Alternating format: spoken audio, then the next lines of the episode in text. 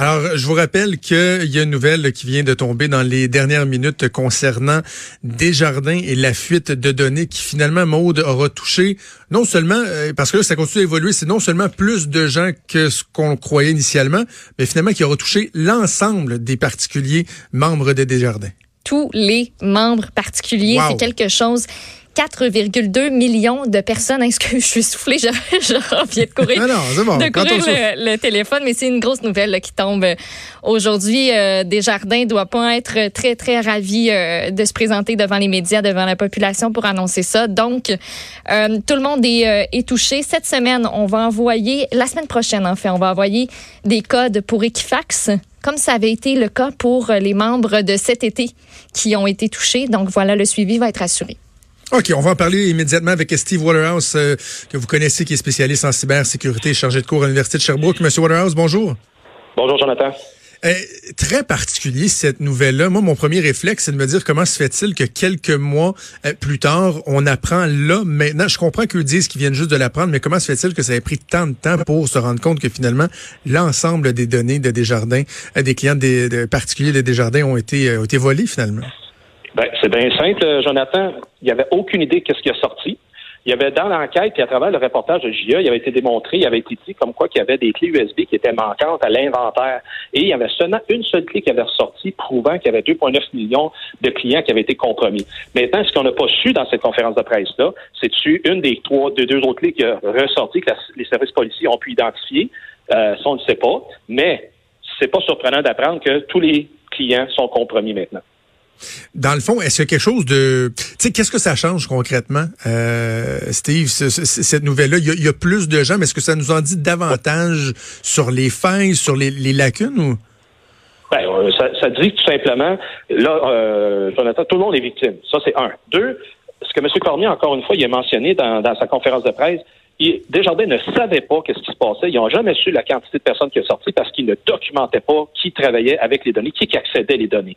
Et c'est ça qui est malheureux. Et dans l'été, l'opération Blanche, au cours de l'été, puis là jusqu'à présentement, ils ont fait une mise en place d'un système pour documenter qui, a accès à l'information, qui, met main dans le bloc bonbon. Avant ça, tout le monde se servait quand ça y tentait, mais là, maintenant, ils vont avoir des restrictions. Fait c'est ça qui est un peu weird, que euh, il aurait dû dire au début, tout le monde est compromis, ça aurait été plus simple là, on apprenne qu'une deuxième, euh, une deuxième divulgation. Est-ce qu'on sait si il euh, y, a des gens qui avaient déjà levé des signaux d'alarme chez Desjardins qui disaient voyons nos processus sont, sont, pas adéquats est-ce que parce que clairement il y avait des lacunes mais est-ce qu'il y a eu un laxisme aussi dans l'évaluation des risques? Tout à fait. Ça, c'est ce que je rapporte depuis le début de cet événement-là. il y a eu une mauvaise évaluation du risque. Il aurait dû refaire les évaluations de la menace à l'interne. Et c'était pratique courante que j'y su à travers les branches, de façon non officielle, mais en parlant des gens, que les euh, s'il y avait quelqu'un, tu sais, mettons, Jonathan, tu te dis, ah, ben là, je me pars un business, j'aurais besoin d'une liste de clients pour être capable d'appeler potentiellement. Ben, il était facile et c'était chose courante d'aller chercher de l'information comme ça à l'intérieur et revendre une liste avec des numéros de téléphone pour être capable d'aller chercher des gens. Ça, c'est qu'est-ce qu'on m'a confié. Maintenant, je l'ai pas hmm. vu. Peux pas dire avec certitude que c'est ça. Cependant, c'est à ce point facile, c'était à ce point facile d'être capable d'aller chercher l'info. Euh, est-ce que Desjardins euh, est seul dans ce bateau-là? Quand on regarde d'autres grandes entreprises québécoises? Est-ce qu'on a raison de croire qu'ils étaient loin d'être les seuls à être aussi vulnérables?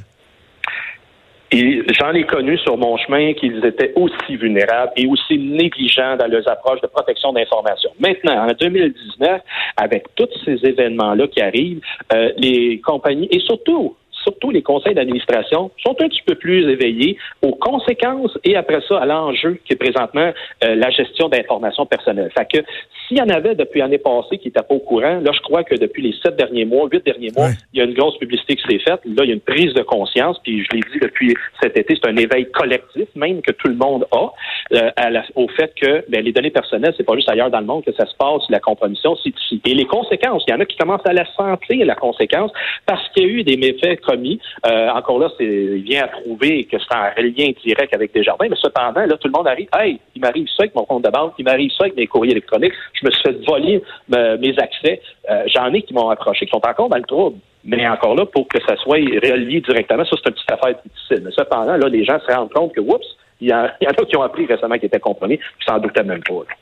On va aussi parler euh, de la protection membre des jardins. Aujourd'hui, Guy Cormier était censé annoncer qu'il allait avoir une bonification. Là, tous les membres accédés vont bénéficier sans frais pendant une période de cinq ans du service de surveillance du crédit Equifax.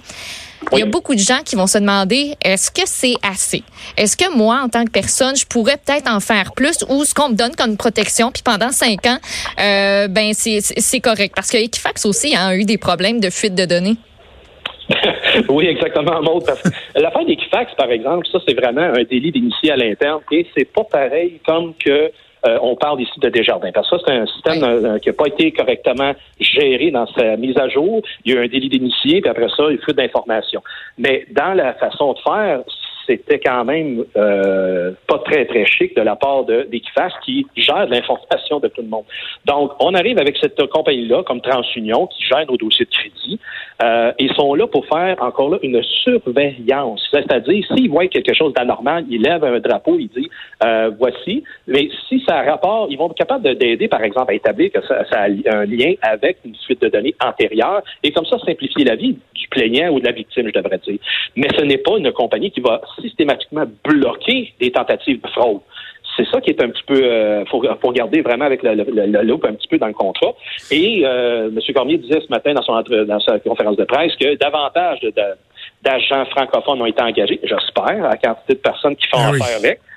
Fait que là, c'est comme ça que les gens euh, ont pu avoir un petit peu un meilleur service parce que depuis le début, depuis les trois premiers mois, c'est le chaos total là-bas pour être capable de s'inscrire. Mais tu sais, en terminant, Steve, ce qui, ce qui, est inquiétant là-dedans, c'est qu'il n'y a pas de date d'expiration sur les données personnelles. Là. On, on le dit, on le répète, les gens peuvent se servir de ça. Les gens mal intentionnés peuvent s'en servir dans trois, dans cinq, dans dix ans s'ils veulent. C'est là que ben ça devient très inquiétant et que certains ont même avancé la possibilité de, de permettre de changer le numéro d'assurance sociale, ce qui serait ah. assez exceptionnel. Je Je pense pas que ça va arriver, mais il y a cette inquiétude-là pour les gens que même si vous n'êtes pas touché là, ça peut être dans plusieurs années. Ben, je suis content dans ce, euh, dans ce cas ici, euh, Jonathan, d'avoir influencé que ce soit pas un an qui disait au début vous la donnez, ben bien cinq ans. Parce j'apportais le point que c'est pas rare de voir quatre à cinq, six ans après une fuite de données que les malfaisants s'en servent, justement parce que les gardes sont baissés, les gens ont oublié ça. Fait que c'est certain que euh, ça risque peut-être de, pouvoir s'étirer dans le temps. Ça serait peut-être quelque chose à considérer pour l'industrie que le de, la base, la référence de base soit cinq, six ans, mais que dans un avenir, comme tu dis, pas si lointain, dans dix ans, les mêmes données vont être utilisées.